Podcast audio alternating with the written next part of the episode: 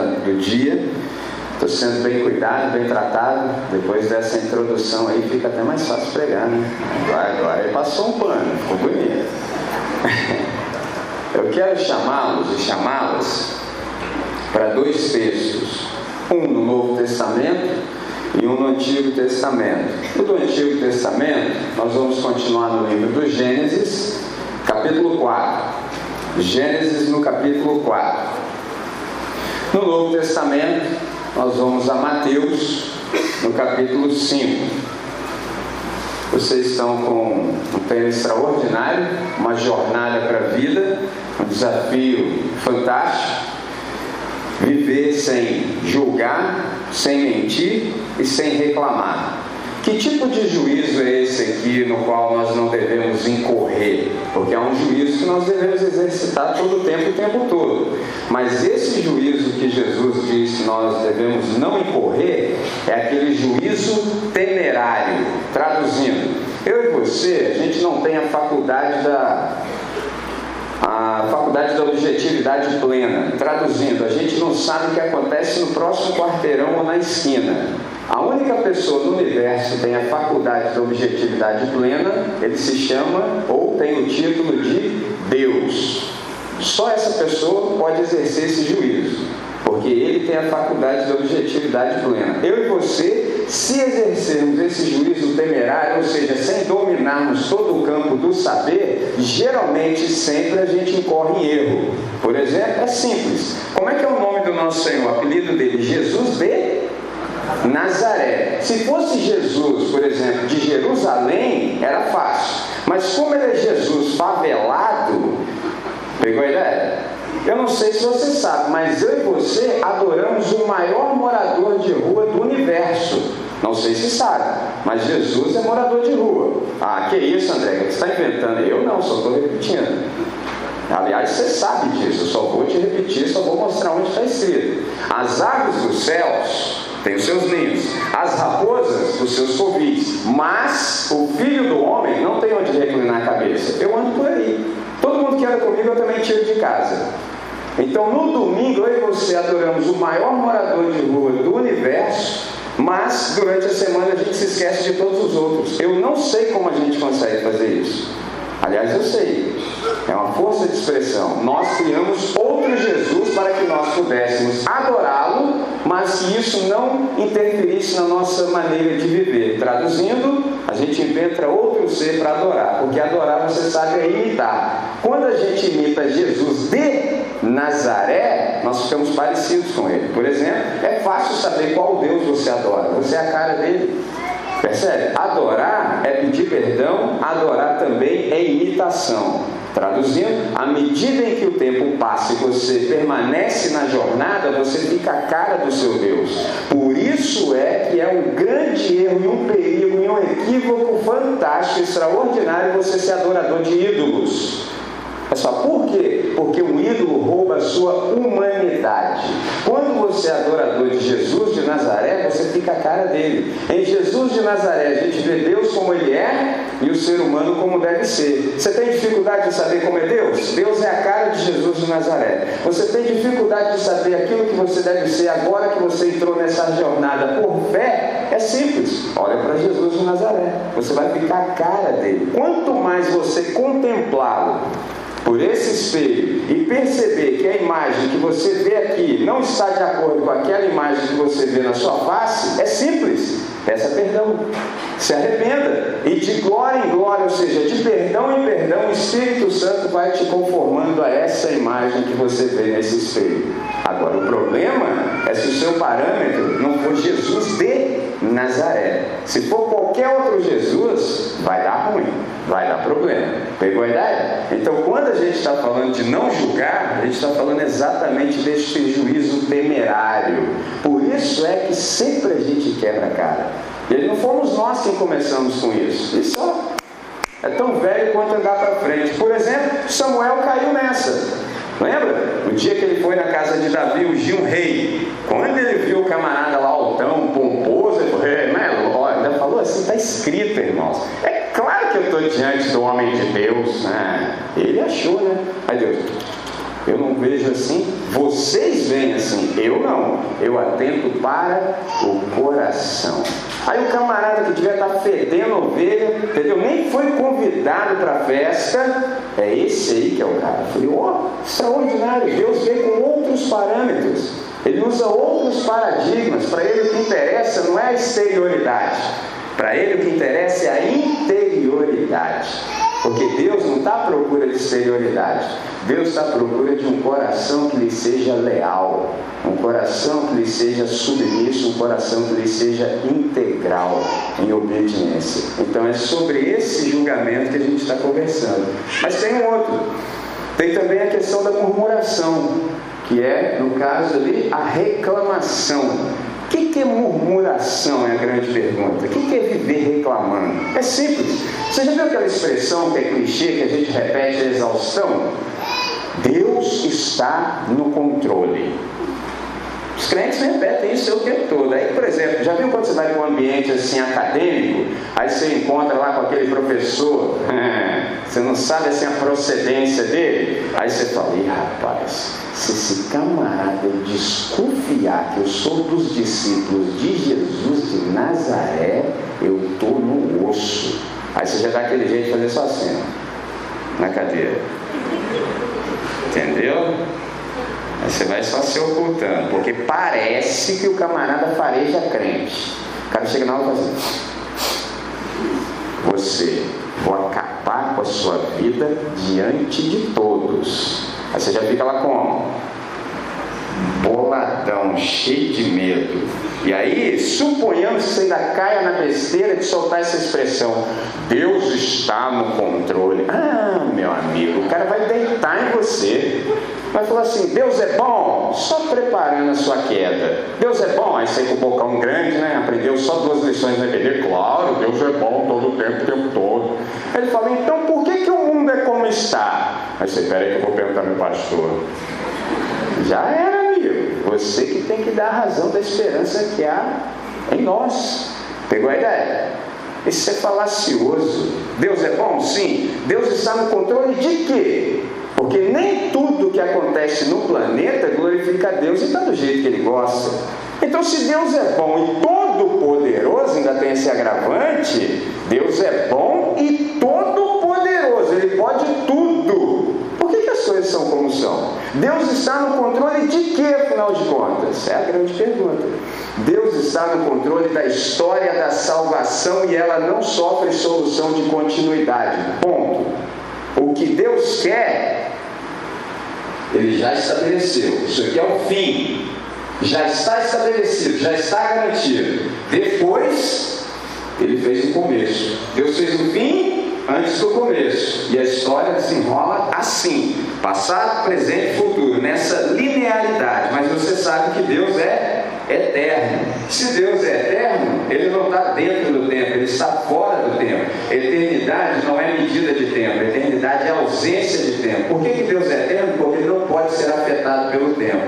Então, traduzindo, a história da salvação já está consumado. É só uma questão de tempo. Ao longo desse processo, ele dá espaço para que todos aqueles que queiram se arrepender possam e entrem nessa história. Enquanto isso, como ele é Deus, só ele no universo consegue fazer isso. Ele consegue que aquilo que ele quer, que já está estabelecido, não sofra solução de continuidade, e ainda assim, eu e você podemos fazer o que a gente quiser Uau, hein? Por exemplo, já viu quando você está no ambiente assim acadêmico, seminário? Os caras vêm com aquela conversa, pastor, né? Você tem todo jeito de falar que não é desse. Pastor, mas como é que o irmão pode conciliar então a soberania de Deus e a liberdade humana? É, isso é fácil, amigo. É simples. Você faz tudo que te der na cabeça, entendeu? O que te passar na cabeça você faz. E Deus também faz tudo que está nos seus propósitos e nos seus decretos. Aí o cara pensou assim, 30 segundos e falou assim, mas aí vai dar ruim, né? Eu falei, para quem? Para quem? Essa é a pergunta. Eu falei, você acha que Deus está me chamando a mim e a você ao arrependimento por quê? O que Ele quer Está garantido. Agora a questão é, você está dentro disso? Porque se você não tiver, você está fora. Você pode fazer o que você quiser, amigo. Faz o que você quiser. Deus está no controle da história da salvação e ela não sofre solução de continuidade. Quem murmura, quem reclama, é porque lá no íntimo do, do coração está dizendo assim: se eu estivesse assentado sobre um alto e sublime trono, eu faria melhor. Por isso que o cara passa pela existência reclamando. Nada melhora. Se nada melhora, por que, que hoje é diferente de ontem? Não simples. Você fala que nada está acontecendo. Então por que, que hoje é exatamente diferente de ontem, então? É simples. Porque Deus está conduzindo essa história a um bom final. E está chamando a mim e a você para participarmos disso. Quando a gente sabe disso, o nosso louvor é incircunstancial. Ao invés de você passar pela existência rangendo, murmurando, não, não tem quanto aí, não quê, você fica sempre celebrando a Deus todo o tempo, o tempo todo. So, uau! E aí, não tem jeito, os circunstantes vão perguntar como é que se pode viver dessa maneira. Aí você responde assim, é porque eu sei que Deus está no controle da história da salvação. O cara é mesmo? Que negócio é esse aí? Você fala assim, ah, está com tempo? Eu te explico. E se você quiser ainda, vem comigo que você vai visualizar tudo isso, que é melhor ainda, que é sentado uma coisa, agora andando pela existência é outra. Aí você vai ver como é que os salvos vivem a partir dessa percepção. Quando a gente fala de juízo, de murmuração, a gente está falando exatamente disso. Mas essa outra parte você vai ouvir depois. A que me compete hoje é falar exatamente sobre o pecado da mentira. Como é que a gente pode viver a partir da vitória de Cristo de tal maneira que a gente experimente a vitória sobre o pecado da mentira. Então eu quero lhe chamar para Gênesis, no capítulo 4. Gênesis, no capítulo 4, nós vamos ler com aquela mesma ótica que eu lhe passei pela manhã, quando eu li Romanos, capítulo 15, o verso 4, quando a gente aprendeu que tudo quanto outrora foi escrito, para o nosso ensino foi escrito, a fim de que pela paciência e consolação das Escrituras tenhamos esperança, ou seja, nós não somos do time dos desesperados. Tem gente que está aí, ó. nós não. Então, como é que nós podemos viver? Vamos ler Gênesis capítulo 4, o verso 8. Falou Caim com seu irmão Abel, e estando eles no campo, Caim se levantou contra o seu irmão Abel e o matou. Esse é o primeiro verso da noite. Agora, Mateus, no capítulo 5, Mateus capítulo 5, eu leio o verso 37.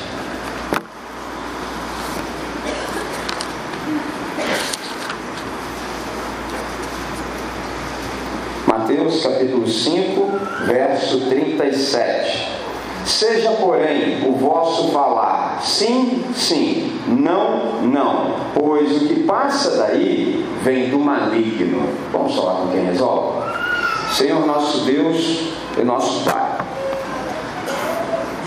Obrigado por esse dia, obrigado pelo tempo, pelo espaço, pela possibilidade que nós temos de nos acercarmos do texto sagrado Obrigado pelo livro da igreja, obrigado pelo texto do Espírito Santo. Sendo assim, Pai, a nossa súplica é: abre o nosso entendimento de tal maneira que compreendamos as maravilhas da tua lei. Dá, Senhor, que toda essa palavra, toda essa riqueza possa ser efetivada na nossa vida, de tal maneira que a gente viva a partir dos méritos de Cristo Jesus conquistados na cruz do Calvário. Nessa noite, é assim que nós oramos, e isso para o máximo louvor do nome da tua glória, hoje e sempre. Amém, Senhor. Amém. Vença o pecado da mentira. Esse é o tema dos irmãos. Bom, se é para vencer o pecado da mentira, eu penso que a gente precisa definir os termos. O que é pecado? É a grande pergunta. O que é pecado? Geralmente a gente acha que pecado é algo moral, ou seja, é algo que nós fazemos ou deixamos de fazer. Só que quando você assim lê a Escritura e é visitado por Deus, você percebe que a coisa é infinitamente mais profunda.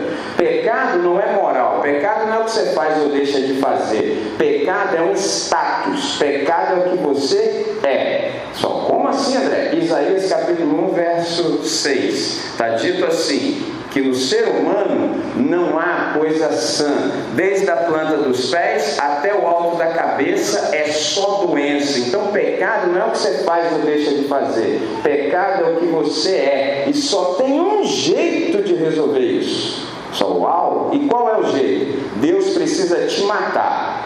Por isso que muita gente, quando ouve o Evangelho, fala assim: não, mas aí não, cara, pô, mas é pesado, não tem outro jeito? Não, não tem. O único jeito de Deus resolver o seu status, ou seja, o seu estado, é se ele te matar. Mas como é que é isso? Eu estou afim de viver. Então, mas essa é a proposta do Evangelho. Deus te mata e te ressuscita. E se você ainda não percebeu, porque entender não dá mesmo, mas dá para compreender e dá para aceitar por fé, como é que é isso, André? É assim: Deus te esconde no filho dele, mata o filho dele com você junto, quando ressuscitar o filho dele, ressuscita você também. Então, traduzindo, Deus tem o poder extraordinário de te matar, o ser pecador, e fazer ressuscitar aquele ser obediente nele. Por isso é que há muitas pessoas entre nós, assim, na igreja, que, embora façam parte, assim, do hall de membros e tudo, quando o camarada age na vida, você percebe, está em outro status. Por quê? Uma coisa é você ser regenerado, nascido de novo. Outra coisa é você ser um membro de igreja e ter o seu nome no hall de membros. São coisas distintas. Uma coisa é você ter o seu nome no livro da vida. Outra coisa é você ser membro de uma igreja local. Para ser membro de uma instituição local é fácil. É só no dia da profissão de fé você falar o que a comunidade quer ouvir. É simples. Depois você passa pelo batismo, dá o tibum ali, entendeu? Você está dentro. Clube social. Agora, para você ser membro da família de Deus, aí os critérios são outros. Primeiro, você precisa se arrepender. André, o que é arrependimento? Eu já ouvi o pessoal falar, mas eu não sei o que é, nem experimentei isso. Arrependimento, apertando a tecla SAP, é você agora concorda com a família Deus. Quem é a família Deus? É o Pai, o Filho e o Espírito Santo. Tudo o que eles dizem, você não entende nada, mas você concorda. Senhor, não entendi nada, isso para mim é absurdo, mas é do seu jeito e não mais do meu jeito. Eu vou fazer do seu jeito na força do teu poder. Ponto.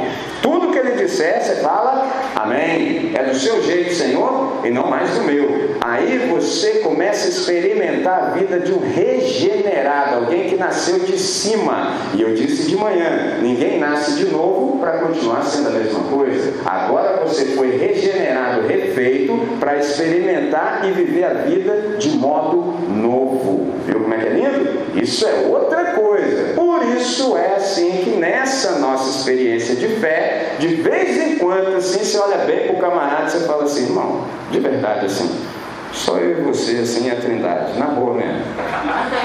Você é nosso time? Não, não, não. Não, na boa, só nós aqui, para. Sério mesmo, cara? Você não está vendo, está todo mundo indo para lá? Você não está vendo Jesus de Nazaré conduzindo o povo para lá? Por que, que o Senhor insiste sempre em puxar para lá? Passa na sua cabeça? Tem uns irmãos que dá vontade de fazer isso. Assim, na boa mesmo, cara.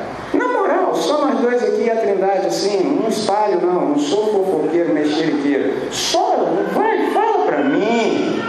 Tem uns caras que são dessa natureza. No início, quando você não tem maturidade, você se escandaliza. Ao longo do processo, você fala, já entendi qual é, já entendi, mas esse assunto aí não está na minha alçada.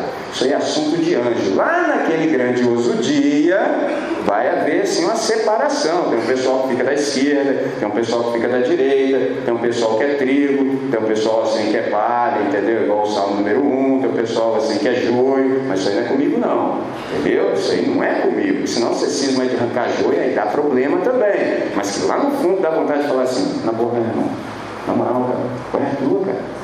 Entendeu? Uma coisa é você ser um membro da igreja local institucional, outra coisa é você ter o seu nome arrolado no livro da vida. E digo mais: há pessoas que têm o seu nome no rol de membros da igreja local institucional, mas não têm o seu nome gravado no livro da vida. E agora a entrada vem, e vice-versa. Há muitas pessoas que têm o seu nome arrolado no livro da vida, mas que não têm o nome em nenhuma igreja local. Por exemplo, ambientes de perseguição. Vou dar um exemplo apenas, além desse. Um amigo meu, homem de fé, cara sério, leva Jesus a sério, pastor, foi conversar com os moradores em situação de rua. Aí tá lá conversando e tudo. Aí o camarada virou para ele, percebeu qual era dele e falou assim: Pastor, ó, pode ficar tranquilo, também sou do time. O cara lá arrastando o papelãozinho dele tranquilo. Pastor, pode ficar tranquilo que eu também sou do time. Só que eu escolhi ficar aqui no meio da rapaziada, porque se eu não ficar aqui, quem vem aqui? Falei, hum. Pegou a ideia? Porque eu não sei vocês, mas quantas vezes o seu nariz não te deixou sequer se aproximar do ambiente? Não estou falando do cara, eu falei do ambiente. Não, não dá nós não. Sabe por que você pensa assim? Você esqueceu que o nosso Senhor é de é, Nazaré. A gente inventou um Jesus de Jerusalém para a gente continuar confortável. Se a gente adora um Jesus que é rico, fica bom para nós também ser rico e ostentar. Agora, se adora um Jesus que é pobretão, não tem nada, fica feio, irmão.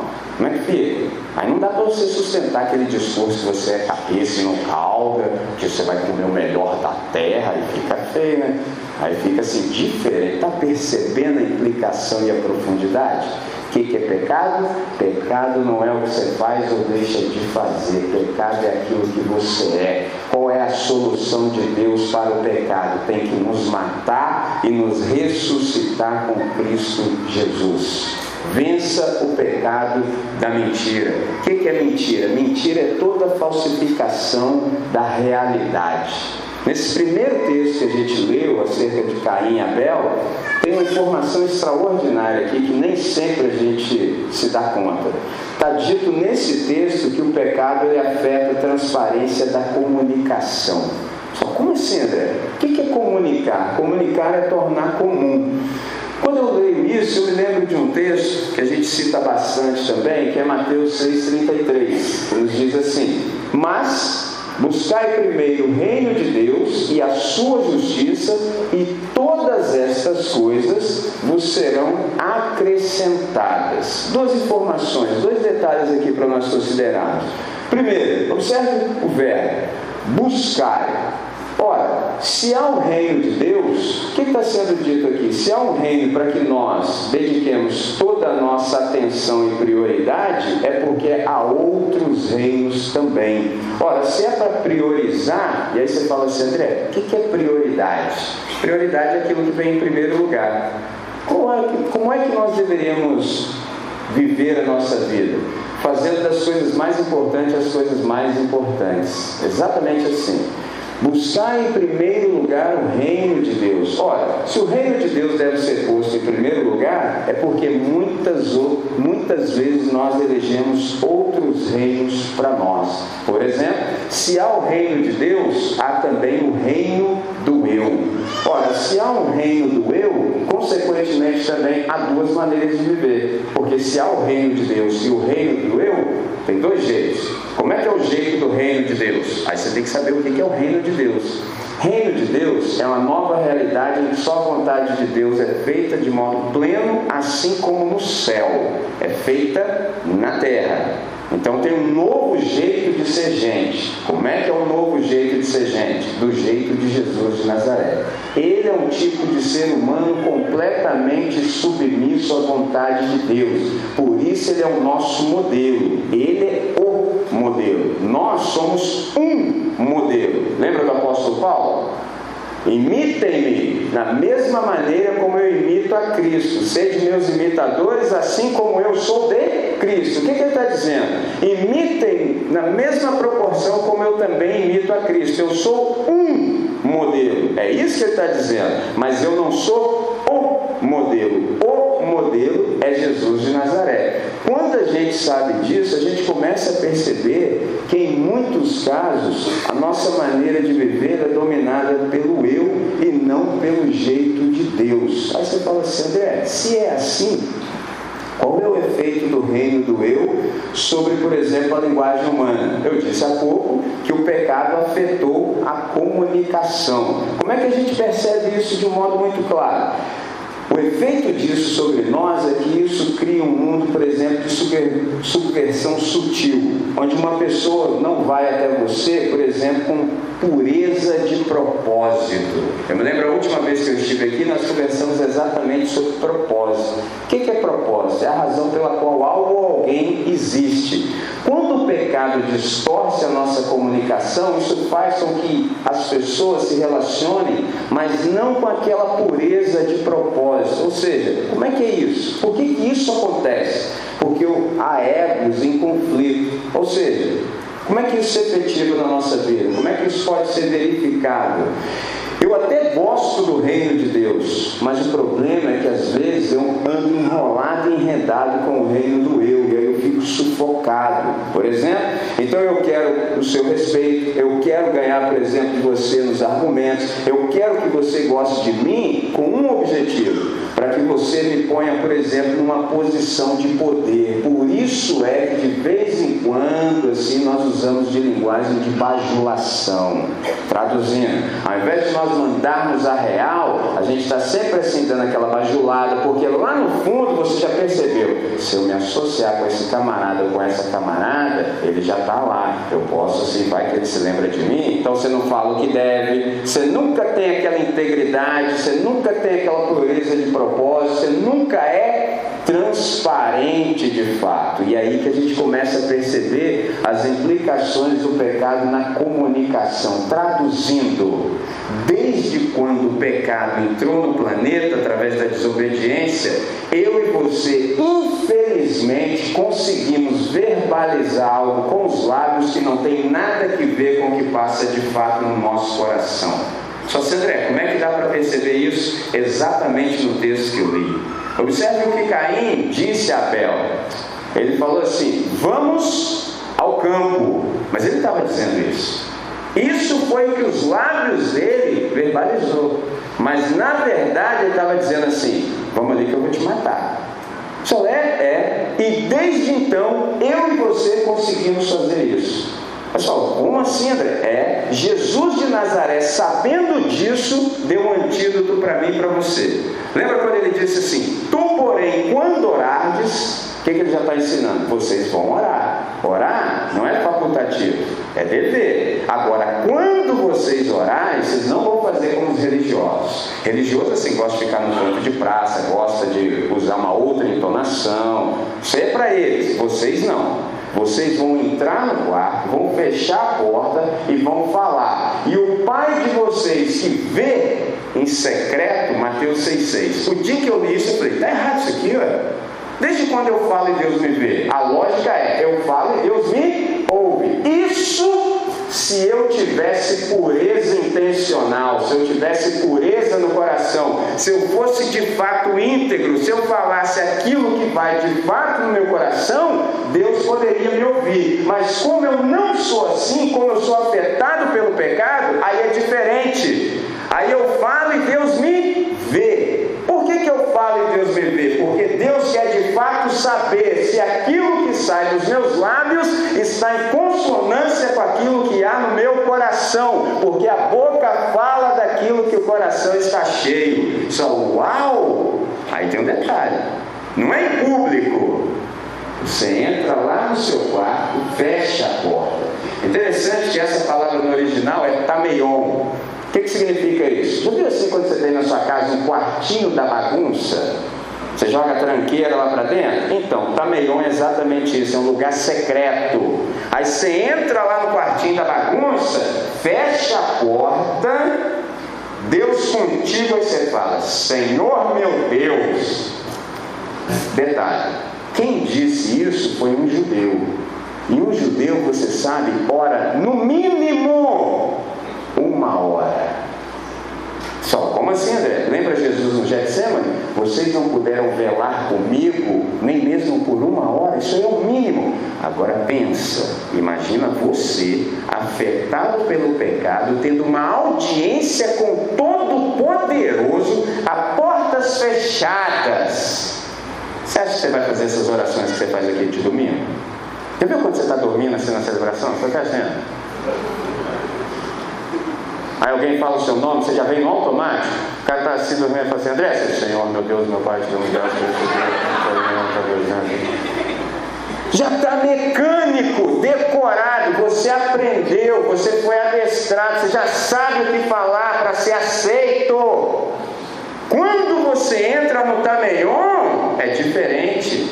Senhor Deus, tu sabes que eu não presto. O Senhor sabe de que natureza eu sou. O Senhor sabe. Eu venho todo esse tempo maquiando a realidade. Eu sou um falsificador. Eu sou um mentiroso. E Deus, eu estou implorando pelo amor de Jesus que o Senhor faça em mim o que deve. Porque se o Senhor não efetivar a tua salvação em mim, eu tenho pena daqueles que hão de se encontrar comigo, porque eu sou um terror. Como é que você acha que você vai sair do ó? Pegou a ideia? Agora faz essa oração aqui domingo. Os caras amarram o celular e te mandam embora. Imagina, você chega aqui no momento de confissão. Irmãos, quero dizer o seguinte: sou preguiçoso, não gosto de trabalhar, não gosto, detesto. Quem me contrata só passa raiva, porque eu não produzo nada. E quando produzo, é tudo meia boca, faço tudo de qualquer maneira. Você não suporta uma oração dessa, não, irmão. E o camarada que fizer vai ficar taxado, vai ficar marcado, estigmatizado. Alô, preguiçoso ali, ó. Alô, preguiçoso. Todos nós somos. Mas o nosso problema é que, enquanto tiver alguém que é pior, entre aspas, do que eu, eu estou bem. Você acha que por que, que a sociedade sempre elege um louco do momento? Porque enquanto tiver alguém mais louco que eu, eu posso continuar na minha loucura aqui, ó, mensurável, eu estou tranquilo, eu estou dentro do limite, tem gente mais doida do que eu. Esse é o nosso problema. Só tem um jeito para nós. Ou Jesus mata a gente, ou então nós vamos ter que ser os melhores associados da Avon, da Herbalife e etc. Traduzindo, você vai ter que viver à base de cosmético. Só como assim, André? É, porque você vai perder a dessa, irmão. Porque você é podridão total e eu também. Se Jesus não passar o sangue dele em nós para nos purificar, é podridão em cima de podridão, é o caos total instaurado na nossa vida. E aí tem um detalhezinho, olha a palavra que eu usei: caos. Cosmético é caos organizado, não é à toa que a indústria dos cosméticos que cosmos é caos organizado, cosmético. Então é por isso que a indústria do cosmético vende milhões, entendeu? Porque tem um pessoal aí na terra que está todo desconfigurado, todo enjambrado, feio de abessa. Mas não tem sangue de Jesus na vida, tem que investir no cosmético. André, como é que eu resolvo isso? Já acabei de dizer. Fala, Senhor, providencia três cravos para mim nessa noite aí, ó. Me mata de uma vez. Simples assim. E aí, ele te faz experimentar essa vida da ressurreição. Só assim, André, como é que é isso? É desse jeito mesmo? Simples assim. Quando isso não é encontrado em nós, a gente vive nesse reino aqui de fantasia, de ilusão. É só máscara. E aí isso dá problema. Por quê? Você aprende lá bem quando você é pequenininho assim, igual os nossos irmãozinhos que estavam aqui de 8 anos em diante. Naquele dia que assim, você chegou num grupo de pessoas, você percebeu a concorrência. é. Vai vendo aí. É, o negócio é. Você percebeu que se você fosse de verdade quem você é, você não seria aceito. A partir daquele momento você falou assim: já sei, passei aceito nessa galera aí, eu não posso ser eu, então vou arrumar uma máscara, entendeu? Aí você colocou uma máscara na cara, acreditou na fantasia, na ilusão e na mentira. Você! Aí você ainda encontrou outra galera mascarada também que acreditou na sua ilusão, na sua fantasia, na sua mentira. Alguns chegaram até a casar com a mentira. Aí passa um dia, dois dias, um ano, nossa, não é esquisito, nossa, meu marido é estranho. Porque assim, eu não sei se sabe, mas tem uns camaradas assim na igreja, por exemplo, pratica MMA com a esposa, entendeu? Aqui o camarada dá glória a Deus mais alto que todo mundo. Aleluia, Senhor! Chupa até o dente, entendeu? Na hora do louvor, cara.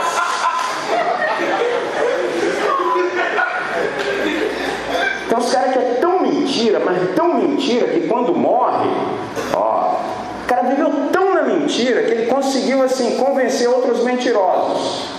Escuta essa. Aí o camarada está aqui, ó, na horizontal. Aí vem uns caras, não sei se você já viu, em vez de fechar o negócio jogar na terra, não. Eis aqui um grande homem de Deus. Mas era só fachada. Aí a esposa do cara já estava como? Ó, para quem sabe ler, né? Para bom entendedor, o Espírito Santo passa. Aí, homem dedicado à causa do Senhor, do cara. 35 homenagens depois, a esposa diz para filho: Meu filho, levanta mesmo e vai lá no caixão ver se seu pai está lá. É difícil esse negócio aí. Tem uns camaradas que é desse naipe aí, ó. É só mentira, é só fachada, é só exterioridade, é só layout. Por quê?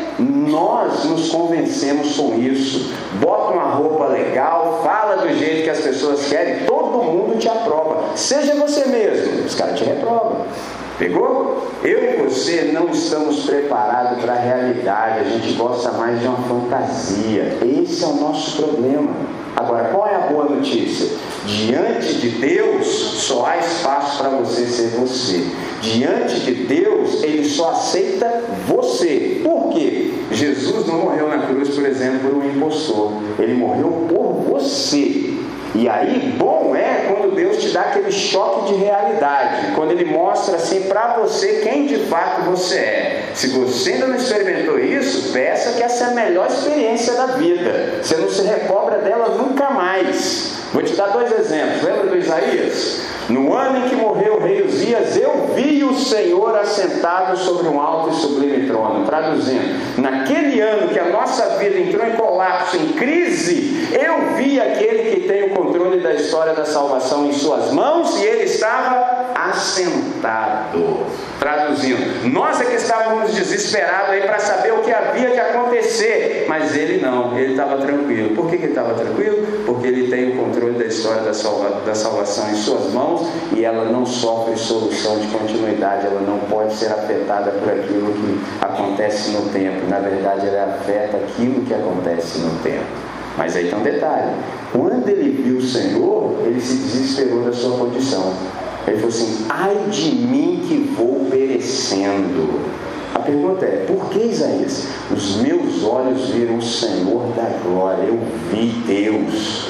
E aí ele diz: Eu sou um homem ó, de lábios impuros e habito no meio de um povo de impuros lábios. Até então, se você ler do capítulo 1 ao capítulo 6, o Isaías fala: ai de todo mundo, ai de vocês, ai, ai, ai, ai. Naquele dia ai de mim. O dia que você, por Deus, diz ai de mim, aí é uma beleza. Percebe? É uma beleza. Outra experiência do Pedro. Lembra daquele texto que a gente acaba conhecendo como uma peça maravilhosa? O que, que o Pedro disse diante do ocorrido? Senhor, retira-te de mim. O que, que ele está falando? Senhor, eu não sou digno sequer que o Senhor esteja no mesmo país que eu, porque eu sou pecador, eu não presto. O Senhor, eu percebi agora por revelação qual é a sua verdadeira natureza e qual é a sua identidade. O Senhor é Deus, e como eu sou pecado puro, nós não podemos ficar juntos. Uau! Falei, beleza, Jesus. Então, de agora em diante, você vai ser pescador de homens. Tem gente que lê esse texto assim, então, Jesus mandou a gente pescar gente e botar na igreja. Tem gente que acha que é isso. É infinitamente mais profundo do que isso. É que nesse nosso ambiente de mentira, é tanta mentira em, em cima de nós que a gente começa a ficar soterrado Qual é a proposta do Evangelho de Jesus de Nazaré? Que nós sejamos resgatadores de humanidade. Pelo poder do Espírito Santo, nós vamos tirar o ser humano que está soterrado lá dentro e vamos trazer a luz. Essa é a ideia. Aí ninguém mais vai precisar de viver de máscara, ninguém mais vai precisar viver de ilusão, ninguém mais vai precisar viver de fachada. Você vai poder ser você. Viu como é que é simples? Por exemplo, olha aqui o layout do cara. A fachada, ao visual, pegada, look. Você acha por que, que eu sou assim? Resposta óbvia, porque eu ando sempre na presença de Deus. Se eu não andasse na presença de Deus, eu não poderia ser assim. Porque se eu andasse fora da presença de Deus, eu ia ter que ser aquilo que você acha que eu deveria ser. Afinal de contas, eu sou, por exemplo, um pastor. Não fica bem um pastor. Mas só que eu sei quem eu sou, eu sei quem Deus é. Ele não morreu na cruz por um impostor. Ou eu sou isso aqui ou eu não sou nada. Uma vez um disse para mim assim: se eu não fosse pastor, eu seria. Falei, o que, que você é então?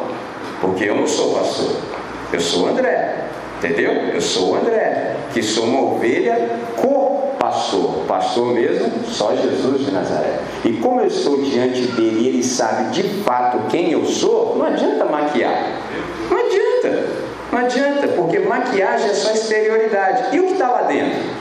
Eu posso até te convencer, eu posso até assim ganhar no argumento com você, mas com Jesus não emplaca. Por exemplo, uma vez minha esposa perguntou assim: André, é difícil pregar para muita gente? Eu falei: Não, difícil é pregar para Jesus sentado lá no auditório.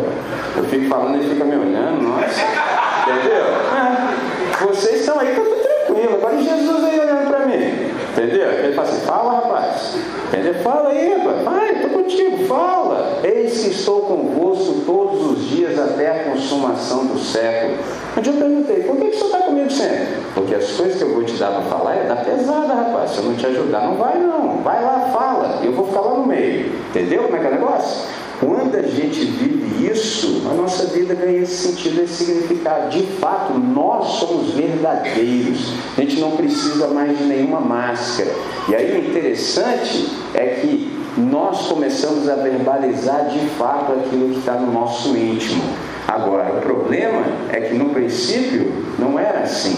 Não era assim como, no princípio, todas as vezes que você ouvia a voz, você sabia que era a voz de Deus. Ou seja, não havia erro no universo. A partir desse momento aqui, em que, em, em que Caim disse a Abel: Vamos ao campo, mas na verdade a intenção dele era matar, isso se instaurou na nossa vida.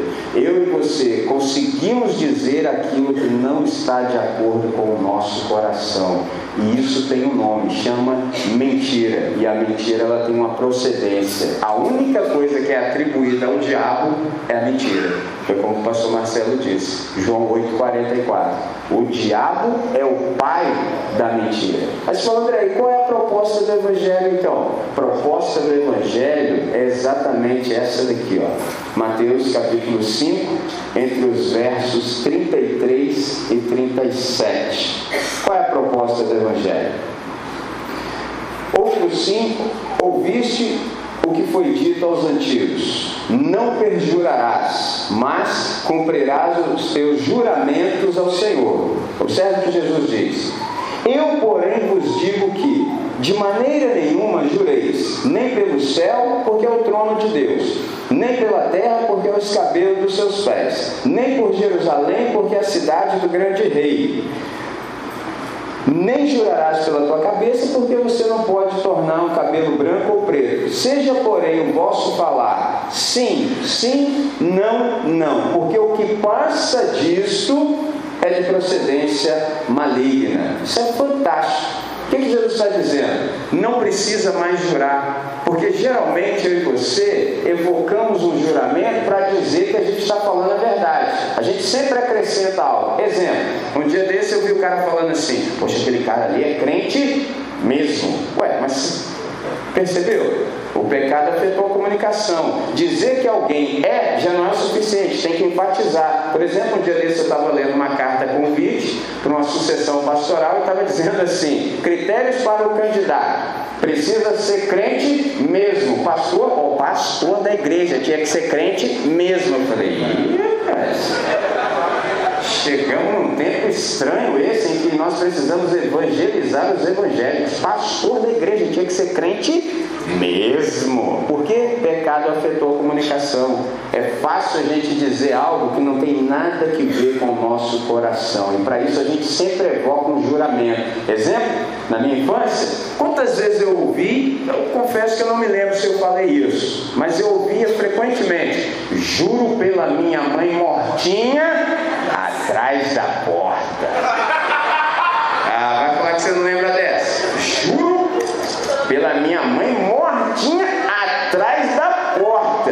O que, que o camarada estava dizendo? Que eu estou falando a verdade. É isso mesmo. Por que, que a gente faz isso? A gente sempre evoca uma autoridade superior para dar crédito à nossa palavra. Observaste o que foi dito aos antigos. Não perjurarás, mas cumprirás os teus juramentos ao Senhor. Isso era antigamente. Aí vem Jesus que tem o poder de ressignificar todas as coisas e diz assim: Eu, porém, vos digo, traduzindo, o parâmetro agora é outro, mudou tudo, porque eu sou o Senhor, eu mando, eu posso e vai ser assim. Estou chamando para participar comigo. Como é que é a vida daqueles que venceram o pecado da mentira? É exatamente assim. Ó. Vocês não precisam, por exemplo, jurar nem pelo céu, porque é o trono de Deus, nem pela terra, porque é o escabelo dos seus pés, nem por Jerusalém, porque é a cidade do grande rei. Nem jurarás pela tua cabeça, porque você não tem poder de tornar um cabelo branco ou preto. Seja, porém, a tua palavra, o vosso falar, sim, sim, não, não por que, que deve ser assim, Jesus? Porque o que passa disso tem outra fonte, é o diabo. Ele é o pai de toda falsificação. Basta que você seja alguém que anda na minha presença com integridade. Então, se você falou que é sim, é sim. Se você falou que é não, é não. Só como assim, André? Eu, por exemplo, levei um tempo da minha vida para entender esse negócio. falei, Jesus, o que é sim, sim, não, não? Porque os caras falam muito rápido. Aí ele falou, André, é assim, entre um sim que você disse e o outro sim que você disse, não existe adversativa. Aí eu falei, vou estudar português, né? Ele falou, e adversativa, o que, que é isso? O pessoal é estudante do Enem já está com orelhinha como? Já entendeu. Para que serve uma conjunção adversativa? Para fazer contraposição a tudo que foi dito anteriormente. Tem gente que diz assim: sim, é nós, fechamos, estamos juntos, irmão. Você procura o cara e fala, irmão, você não falou que era assim? Não, mas ó, ele vive adversativamente. Ele tem uma ética circunstancial. Como todo mundo estava dizendo sim agora, para não ficar feio, pô, sim também. Oh, ainda mais que de manhã eu aprendi assim que Deus só conta o nosso tempo a partir da obediência, me empolguei e falei sim. Ó. Oh. Entendeu como é que é o negócio? Eu falei sim também, mas aí depois eu ponderei bem e falei, não, é melhor não. Só irmão, você não falou assim? Não, falei, mas sabe, ó, mas aí já era. Esse é o nosso problema. Geralmente a gente se empolga e não calcula quanto custa o discipulado.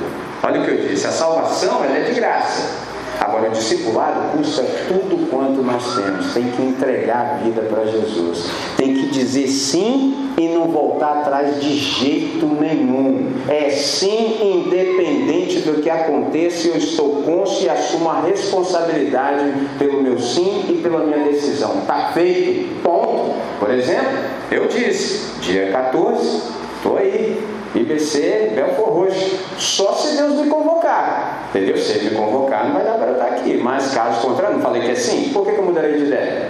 Pegou a ideia? É simples assim, porque o que passa disso é de procedência maligna. Aí você começa com a justificativa. Não, mas é que, ó, aí já deu problema. Quem vive assim está vivendo de modo adversativo. É gente que vive de ética circunstancial. Eu digo sim ou eu digo não. Mas, à medida em que o processo se desenrole, eu posso mudar de ideia para o mal. Observe isso, não é para o bem. Mudar de ideia para o bem, eu disse amanhã, é algo muito bom. Ou que bom que você pode mudar de ideia para o bem. Isso é ação do Espírito Santo. Ninguém muda de ideia para o bem se não for visitado pelo Espírito Santo. Simples assim. Agora, esse pessoal aqui sempre muda de ideia para o mal. Ele até diz que vai fazer algo bom e tudo, mas no meio do processo muda de ideia. Qual é a proposta de Jesus de Nazaré? É que nós sejamos de fato verdadeiros. É muito mais profundo do que simplesmente dizer a verdade.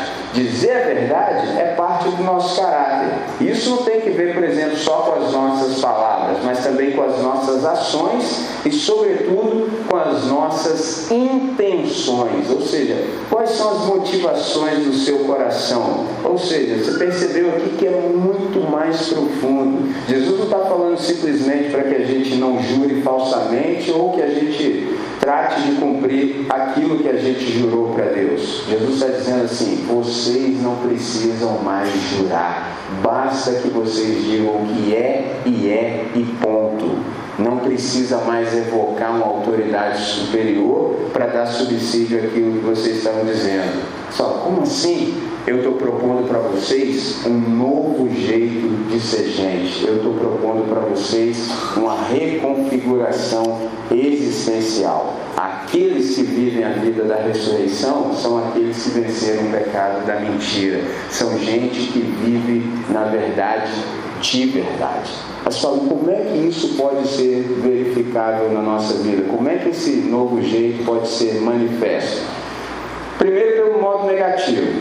Você, por exemplo, não é aquele tipo de pessoa que diz as coisas da boca para fora. Eu não sei se você já viu, a gente está em tempo de Olimpíadas, mas tem um pessoal que pratica aquele esporte assim chamado jogar palavras ao vento. Não sei se você já viu, tem uns caras que têm essa habilidade extraordinária. O cara não consegue ficar quieto. Ele tem que falar alguma coisa. Aí você olha pro cara assim. É, legal. Cala a boca, mano. Para de falar, cara. O cara não consegue. Entendeu? Exemplo. Às vezes você fala assim, vou fazer um minuto de silêncio. O cara acaba logo. O cara não é, eu Aí isso me faz lembrar de um provérbio indiano. Quando fores falar, certifica-te de que as palavras que irás dizer é melhor do que o silêncio. Bom, pegou a ideia? Aí, vamos fazer o silêncio? Tá maneiro. Para que quebrar o silêncio com bobagem? Deixa tá, tá bonito. Então, nós somos aqueles que não jogam palavras para fora, a gente não fala simplesmente da boca para fora. Outra coisa, a gente também não é daquele time que promete aquilo que a gente não está disposto e nem tão pouco habilitado a cumprir. Você não precisa ficar fazendo promessa. Não, que vamos. Fala nada não, fica quieto, cara. Perde essa chance não. Para quê? Vai multiplicar os seus pecados. Percebe? Não jura. Simples assim. Mas esse é o aspecto negativo. Como a gente é nascido de novo, nós não somos simplesmente do time daqueles que não fazem coisas. Nós somos do time daqueles que vivem. Então qual é a proposta do Evangelho para nós? Que simplesmente a gente viva com integridade, que a gente ande na presença do Senhor, de tal maneira que todos aqueles que têm contato conosco, consequentemente, eles vão perceber que o nosso sim é sim, que o nosso não é não. Entendeu? Por exemplo, eu tento mostrar isso para meu filho. Quando eu falo para ele não, ele não, mas eu falei, não, mas eu sentei com ele e ah, é assim. Não significa exatamente isso. Não. Ele, pai, eu falei, não. Não, mas. Senta, presta atenção. Não significa não. Você vê, eu ensinei algo diferente para ele, mas ele já nasceu assim o pecado o afetando de tal maneira que ele não consegue, embora esteja ouvindo, discernir o que significa. Nós somos assim. Ou Deus nos cura de fato, ou então não tem jeito. A gente até verbaliza algo, mas aquilo não tem nada que ver com o nosso íntimo, com o nosso coração. Aí você fala, André, qual é o chamado para nós nessa noite? De fato, que a gente volte a essa simplicidade aqui original. Qual era a simplicidade original? Ouvir a voz significa que você está ouvindo uma voz com um propósito bom. Depois de Gênesis 3, infelizmente já não é assim. Mas, como eu e você somos do time da regeneração, a gente tem possibilidade de experimentar isso pela redenção. Aquilo que Deus intentou na criação, Ele alcança pela redenção. Eu e você podemos ser aqueles que o pecado não mais afeta a comunicação.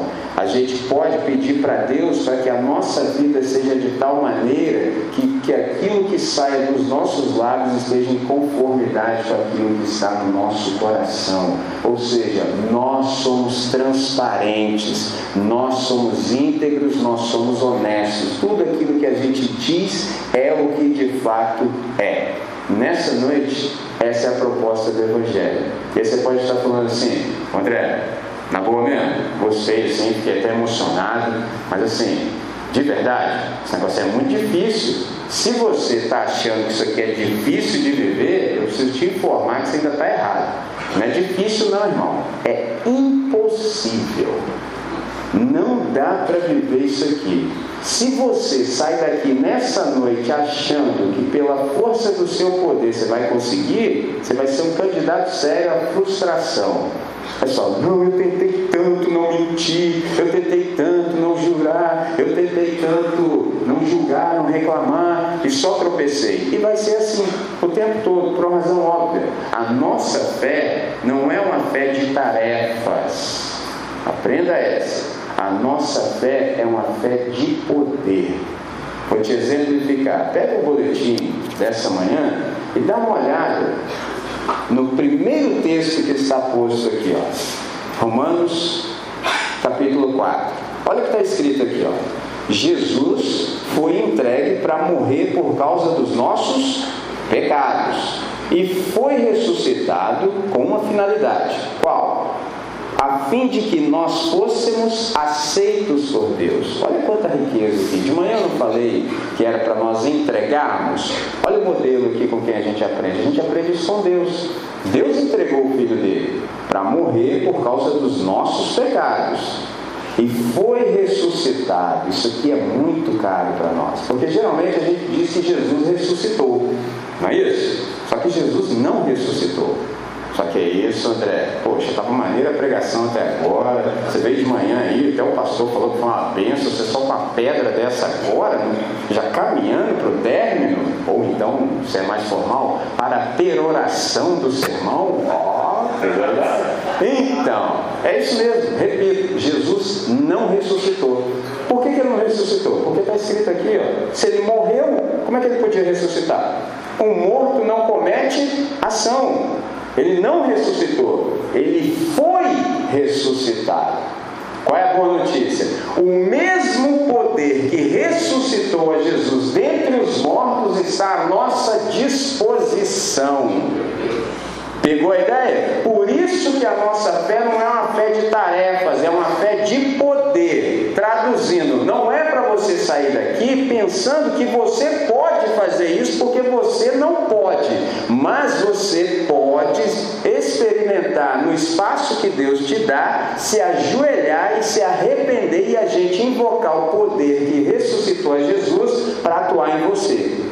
Aí esse poder que ressuscitou a Jesus vai ressuscitar o seu espírito e vai efetivar tudo isso aqui na sua vida, de tal maneira que você experimente tudo isso.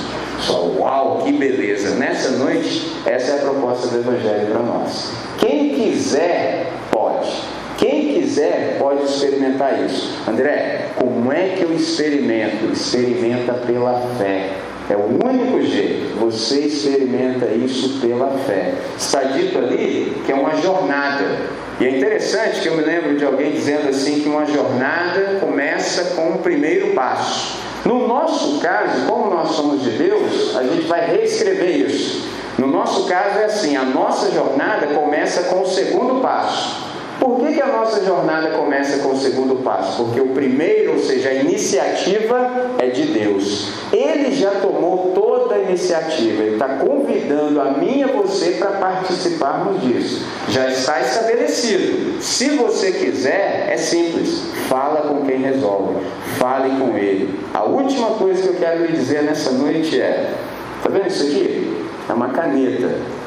Muitos aqui nessa noite precisam entregar uma caneta para Deus. Para quê, André? Para que Deus reescreva a sua história. Pede para ele, fala, Senhor, até aqui eu fui desse time aí, ó. E falo um montão de besteira, falo coisas assim que eu não estou com a menor vontade de cumprir. Eu falo que, que meu Deus? Para sustentar tudo isso aqui que eu criei, tem que ser assim. Vou sustentar isso aqui como? Vou falar a verdade? Nessa altura do campeonato? Não dá, Deus. Tem que ficar inventando mentira sobre mentira. Deixa eu te dizer uma coisa. Vai dar problema esse negócio aí. Vai dar problema. É só uma questão de tempo. E eu vou te demonstrar. Você está vendo tudo isso aí que a sua vista alcança? Já viu? Você não está aí no planeta um tempo, você não vê um montão de coisas? Então, todas essas coisas que você vê no planeta e, sobretudo, as que você não vê, foram criadas e são sustentadas pela palavra da verdade. Quem criou todas essas coisas é verdadeiro e é a sua palavra da verdade que sustenta tudo isso. Logo, ser mentiroso e proferir mentiras no universo é um problemão. Por quê? Você não tem nenhuma base de sustentação, você está flutuando. Mentira não se sustenta no universo, porque mentira tem uma procedência, é do diabo. Então, é só uma questão de tempo. Pode ser que até agora você já enganou um montão de gente, só que tem um detalhe: você pode até enganar alguns por algum tempo, mas nunca todos por todo o tempo. Menos dia, vai dar ruim. Nessa noite, entrega para Deus. Senhor, de fato, é comigo que o Senhor está falando. Eu sou assim. Mas a partir de hoje eu aprendi, eu não preciso mais viver nesse status. Eu não preciso mais ser mentiroso. Eu não preciso mais viver em pecado. Eu posso, pela ressurreição, experimentar essa nova vida. E eu quero, Deus, pela fé, eu quero me apropriar de toda essa riqueza do Evangelho. Se esse é o seu caso nessa noite, eu quero te chamar para que a gente se associe em oração e que a gente fale com aquele que resolve. Vamos falar com o nosso Pai? Vamos falar com Deus? Deus, muito obrigado, Senhor, por essa noite, pela exortação, pelo encorajamento que nós recebemos pela exposição da tua palavra. Nesse momento, Pai, nós, com toda a consciência, de um modo deliberado, a gente quer se render a Ti.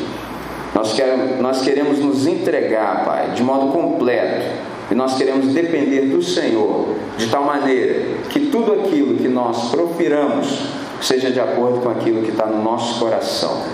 Que a gente, Pai, possa viver de um modo digno da vocação com a qual nós somos chamados. Para isso, Deus, a nossa súplica é: purifica o nosso coração, Pai. Recebe a nossa vida em tuas mãos.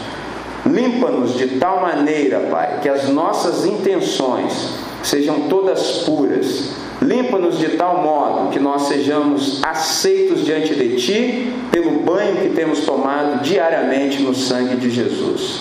Leva-nos, Senhor, para onde o Senhor nos quiser e que a nossa presença no ambiente, de fato, seja uma presença que manifesta o Teu poder, o Teu reino, a Tua virtude e a Tua glória. Dá, Senhor, que a partir do nosso íntimo nós vivamos de um modo responsável. Uma vez mais, Pai, nós te agradecemos por essa noite, porque reconhecemos que o Espírito Santo nos reuniu aqui para trabalhar em nós. Então nós te damos todo o espaço, Deus, de tal maneira que o Senhor possa trabalhar e efetivar em nós tudo quanto o Senhor quer. E isso para o máximo louvor da sua glória. Amém. Irmãos, deixa eu dizer uma última coisa para vocês. Me ocorreu aqui e eu entendo que é necessário dizer. Venha comigo um texto, vou te explicar uma coisa. Tiago, Tiago capítulo 5.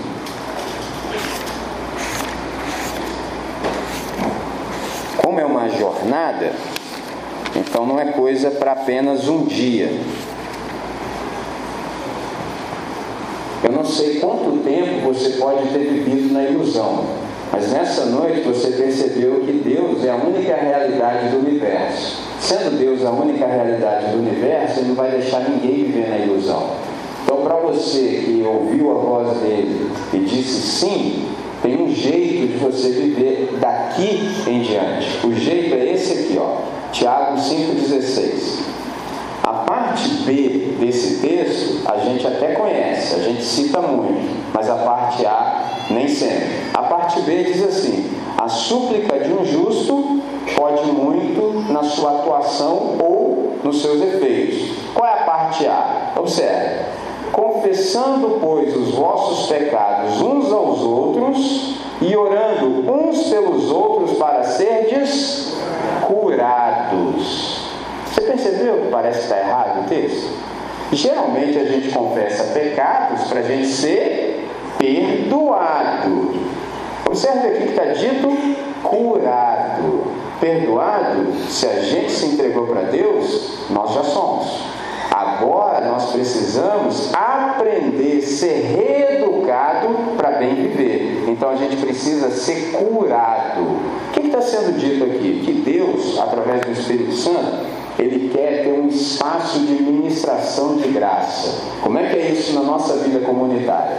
Você que está aqui na comunidade, você já deve ter percebido assim, aquelas pessoas que já nasceram de novo, aquelas pessoas que dizem sim é sim mesmo, aquelas pessoas que dizem não é não mesmo, gente que leva Jesus a sério. Aí você nessa noite percebeu assim, é, até hoje eu estava vivendo de qualquer jeito aí, ainda era do time da galera da mentira. Sabe o que, você faz? Como você falou, Deus, eu não quero mais ser assim. Aí agora você vai se associar com um uma dessas pessoas dessa comunidade e vai falar assim, irmão, lembra aquela noite que a gente ouviu isso, isso, isso sobre a mentira? Então, eu sou uma das pessoas que resolveu concordar com Deus. Eu fui tirado do inferno e agora eu preciso que o inferno seja tirado de mim. Então estou vendo que o irmão ou a irmã é séria, eu gostaria que você orasse por mim, os meus pecados são esses. Quando você faz isso, você passa a ser curado. Caso você não faça isso, você se torna um cínico. Por que, que você acha que na comunidade tem sempre aquelas pessoas que metem o pé na jaca assim, ou então faz de pantufa? Entendeu? Então o pessoal que já não está nem metendo o pé na jaca, não, já está fazendo de pantufa. E aí a reação da comunidade é: Mas como assim? Ele era tão consagrado, ele era tão consagrado. Não, não, não, não. Você só observava a exterioridade. Só que teve um dia em que a mentira dele não, não teve mais nenhum tipo de sustentação. E aí tudo veio à tona. Então por isso você está surpreso. Mas sempre foi assim. Percebe? Esses são os cínicos. Aqueles que não querem ser cínicos, geralmente também deixam a comunidade. Porque lá no fundo ele fala assim: é, eu sou mentiroso mesmo, não consigo fazer aquilo que está sendo proposto, não tenho forças, todas as vezes que tento eu sempre tropeço, então como eu não sou hipócrita, eu vou embora. Não precisa nenhuma coisa e nem a outra coisa. Qual é o antídoto? Exatamente Tiago 5,16. Encontre gente séria na comunidade, confesse os seus pecados, orem juntos e seja curado. E isso é uma experiência diária, desde aqui até o dia que Deus te convocar ao pó. Tá certo? Então é isso. Obrigado. Fiquem com Deus. Valeu.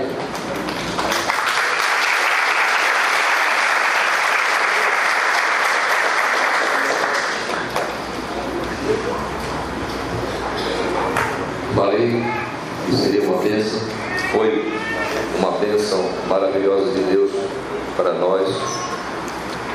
E eu quero convocar os pastores da igreja para nosso momento de celebração.